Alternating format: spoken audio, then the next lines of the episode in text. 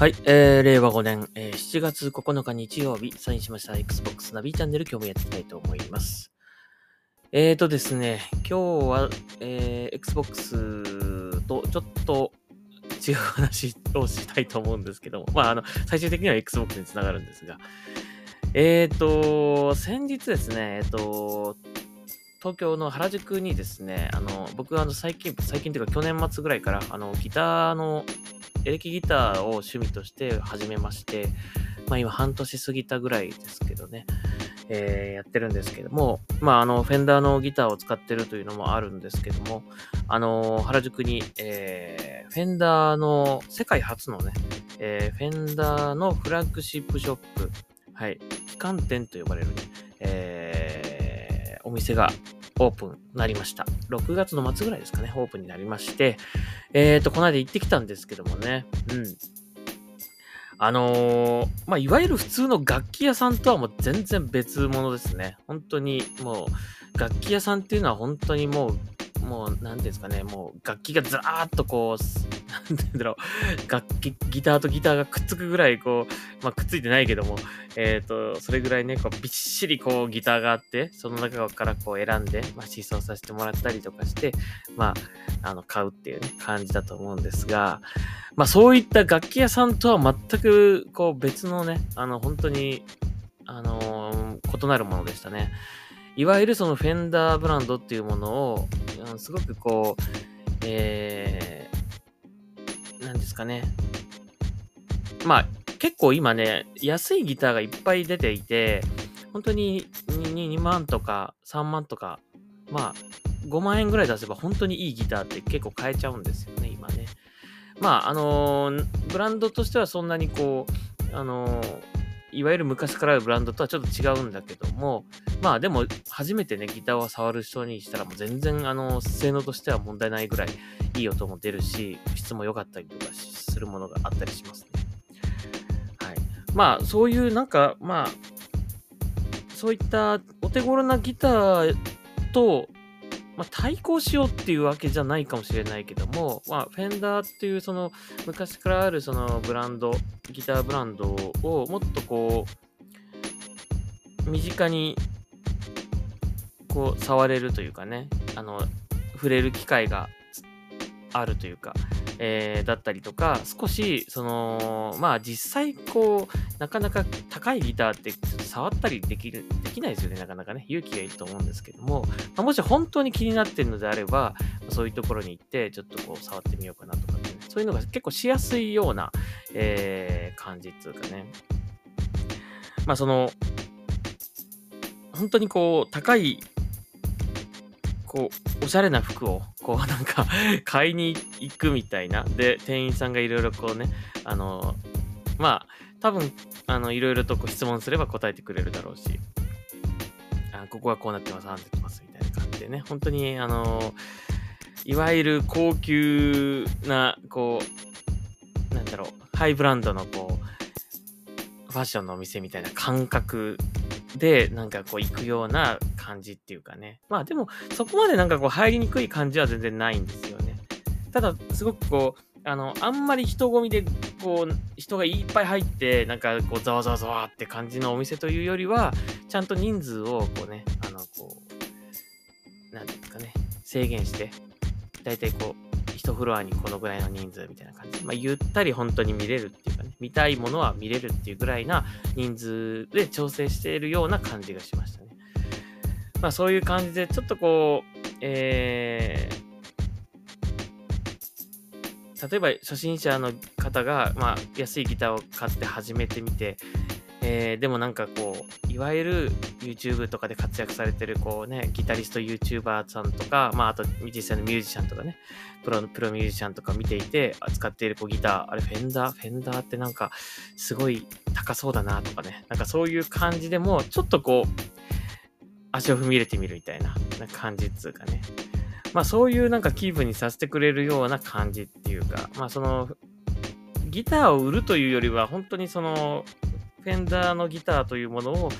あのその魅力っていうものをこうなんか発信していくような感じの、まあ、お店というイメージ、印象でしたね。うん。でもちゃんとあの思想もできますし、あのギター購入もね、多分できるんだと思うんですよね。ギターはでももしかしたらオンラインで買うのかもしれません。もしかして。あのー、各ギターのところにね、QR コードがあって、まあ、そこそれをかざすと、あの、オンラインストアに飛ぶっていうね、感じなんで、えー、と、まあもしかしたら買うのはそっちで買ってねって感じなのかもしれないんですが、まあ、一応思想はね、できますので、えー、まあもしあの、行ってみ、行った方は、ぜひね、まあ、ギターにあんまり興味ない方でも、ちょっと行ってみるといいかもしれません。はい。まあそういう感じの、えー、この、フェンダーのフラッグシップストアっていうね、えー、感じだったんですけども、あのー、まあギター以外にもですね、グッズとか、まだちょっとね、やっぱオープンしたてで数はそんなにないんですが、フェンダーのグッズ、まあ手頃なものから、その、えっ、ー、と、ハイブランドのファッション、えー、アパレルブランドとのコラボをしたね、あの、ちょっとお高い服もあったりとか、あと、地下1階には、あの、カフェスペースがあってね、あの、すごく、あの、オリジナルのブレンドしたコーヒーとか、あの、サンドイッチとかも食べられますね。はい。サンドイッチとても美味しかったですね。コーヒーもすごくね、美味しいです。そのなんか普通のこう、その辺で売ってるコーヒーとは全然違う、絶対違うっていう感じのちゃんと味がしましたね。美味しかったですね。まあそういう感じでなんかこう、そのブランドとしてのこう、み、なんだろうな、その魅力を発信している場所っていうかね、そういう感じでしたね。お店というよりはね。はい。えー、まあ、なんでこんな話をしたのかっていうと、まあ別に僕が行ってきて楽しかったっていうのもあるんだけども、あのー、やっぱり Xbox も、なかなかその今までね、これまで日本でなかなか厳しかったあの状況が続いたっていうのは、やっぱりイメージ的なもので、なかなか他の、えっ、ー、と、プラットフォームに差をつけられてしまったのかなという感じはするんですよね。やっぱりこう、よそから来たものっていうかね、海外から来たものっていう感じもあるし、その海外での、その、アピールの仕方と、日本でのアピールの仕方っていうのは多分違うんだと思うし、あのー、まあ、その辺がやっぱり難しくて、なかなか苦戦したのかなという感じはしますね。まあでもですね、あのー、いいものっていうのは絶対いいものなので、そこのかりとその Xbox シリーズ X もそうだし、シリーズ S もそうだし、そしてゲームパス、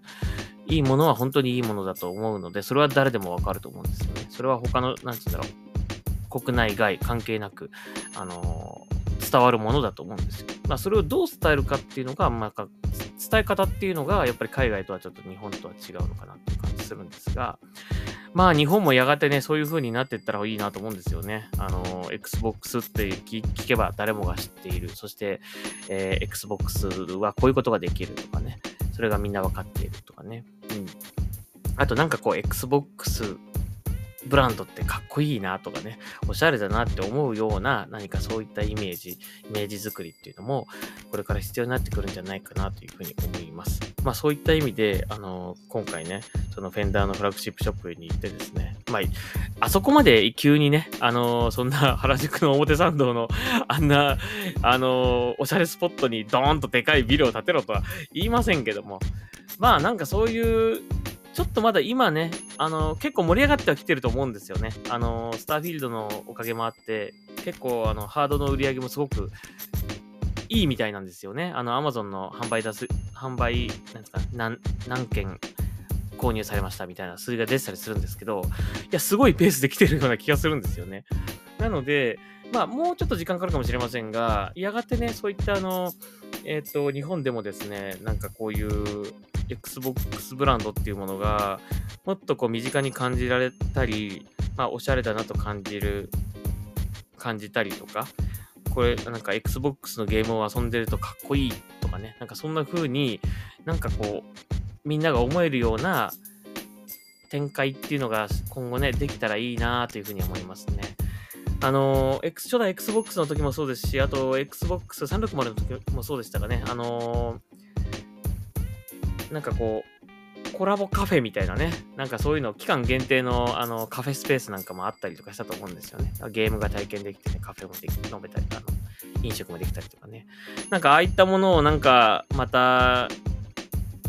いつかやってほしいななんて思うんですけどね まあなかなかちょっと今すぐは難しいと思うけど、やがてね、いつかね、そういう風に、あのーこれからどうなるか分かりませんからね。これから Xbox が本当にガラッと変わって、えー、本当に日本でも遊ぶユーザーがね、あの、増える可能性非常に高いと思うので、そういった可能性はなくはないかなって気はするんですよね。だそういった感じで、あの、もう少し国内での Xbox ユーザーが増えてくれたら、そういったことももしかしたらできるかもしれないし、ね。また、あのー、まあ、また今年ゲームショーありますけどもね、ゲームショーとか、ああいった、まあ、えー、単独でもいいので、なんかこう、ゲームイベントなんかもね、また復活してやってほしいなと思いますね。まあ、本当に今までがかなりね、厳しい状況がずっと長年続いてきてはいたと思うんで、本当にギリギリのところをね、いたと思うんですよね。だけど、まあ、これから本当に挽回していく感じ、まあ、勢いっていうかね、それは今感じているので、ユーザーの僕ですら感じているところなので、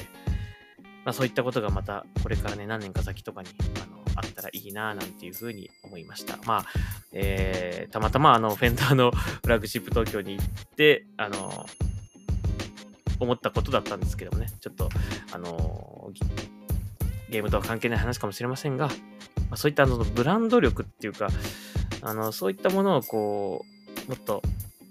高めていくっていうかね、アピールしていくっていうか、そういうのは必要かなと思って思思いますね。まあ今は、まあユーザーを増やすってことがね、あれかもしれませんけど、大事かもしれませんけどね。やがて今後ね、あのそういった、まあゲームファン以外の人とかにもね、こうなんかちょっと興味を持ってもらうような、あのー、そういう感じに Xbox がなっていってくれたらいいな、なんていうふうに思いました。はい、えー、ちょっと長くなっちゃいました。あーえー、Xbox ナビチャンネル今日はここまでにしたいと思います。はい、また次回お会いしましょう。ありがとうございました。